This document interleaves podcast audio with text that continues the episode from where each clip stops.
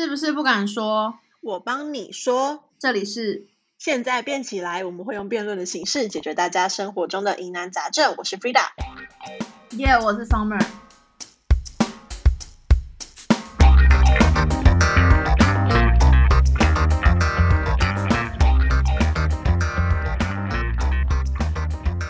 不知道怎么开话题吗？这集新闻吧，帮你整理出两大新闻时事，让你轻松与人交谈。没错，整理出了两大新闻时事，让你可以轻松与人交谈。疫情下的毕业典礼带出哪三大体悟呢？台大首次取消实体毕业典礼，改为线上预录举办。不过，其实就连在 SARS 那一年，台大也只是改为小型的毕业典礼，缩小规模，看得出这一次疫情的严重性。台大毕业典礼致辞内容向来是外界关注的焦点。今年在疫情下的致辞嘉宾邀请了巨大集团前执行长罗祥安，鼓励这群在二零二一疫情下的毕业生们要勇敢创新创业，看好 YOLO 轻创潮的概念，也提出三大创业体悟，鼓励毕业生。到底这一波 YOLO 轻创潮是什么呢？哦，YOLO 轻创潮呢？YOLO Y O L O 就是指说 You only live once 的意思。那 YOLO 这个词呢，其实是来自于欧美千禧世代的生活观，它就是指说，哎，我们人呐，年轻人意识到只能活一次，所以呢，就是要冒险尽情的去享受人生。那为什么会有 YOLO 轻创潮？是因为在这个疫情的，就是情况底下。带来了就是很多的死亡，还有很多的失业，所以让大家的生活开始很动荡不安。所以 YOLO 清创潮就这样子出现的原因，是因为年轻人有感于生命的可贵，还有生活的动荡，所以想要活得更有意义，把这自己的精力花在自己喜欢、真正喜欢的事情上面，所以开始大量的离职，或者是有一些人开始创业，掀起了这波所谓的 YOLO 清创潮。那其实罗翔安娜她也提到了三大的，就是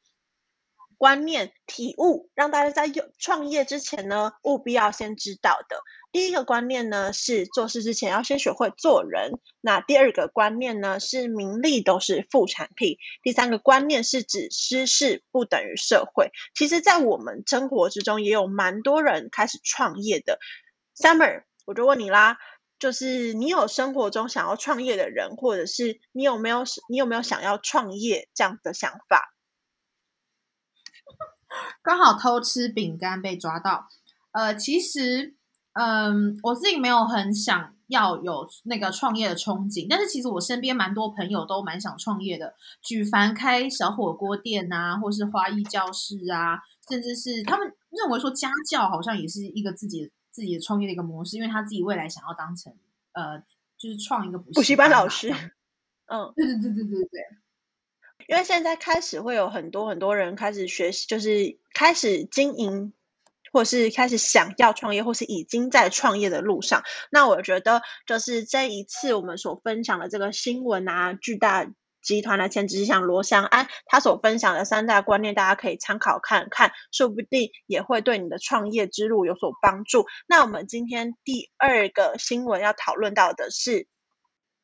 感冒了，身体不舒服都会到诊所看病吃药，心理感冒当然也不例外。疫情期间，正视自己的心理情绪问题就显得非常重要了，因为长期待在家，可能也让很多人觉得心里很压抑。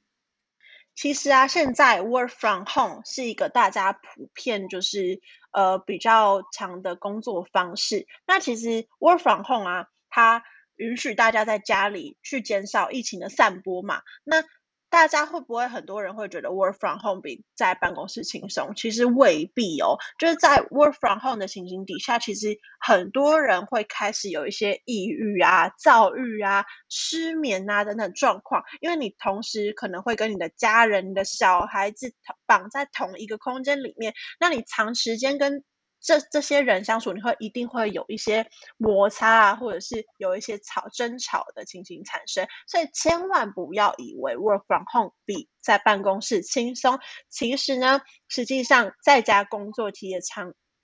藏着很多的意外，还有健康的问题。那如果你有这些问题的话呢，你也可以多多运动啊，或者是多多的去呃晒晒太阳，让自己的这些问题有所减缓。我觉得现在的 work from home 真的不是大家想象中这么轻松。Summer，你现在是 work from home 的状态吗？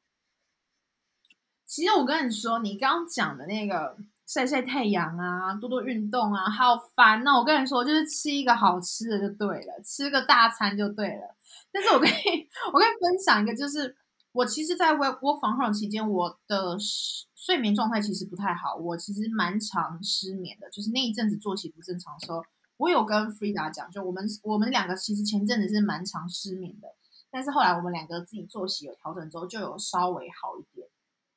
因为在家的时候就是很长，就是你看到床就想躺，看到床就想躺，然后休息一个晚下午休息一个一下，然后就是起来要吃晚餐，吃完晚餐之后，然后又躺下去，然后晚上以至于就是好像就是又睡不着又失眠，其实是作息有点混乱了，而且在家啊，就是会动不动一直吃一直吃一直吃，就像 Summer 现在连录音都在吃东西耶，我真的是不懂为什么。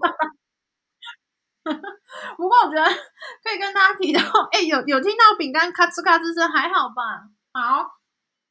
我觉得有一个比较我关心的议题是，我自己也切身，别讲切切身之痛好了，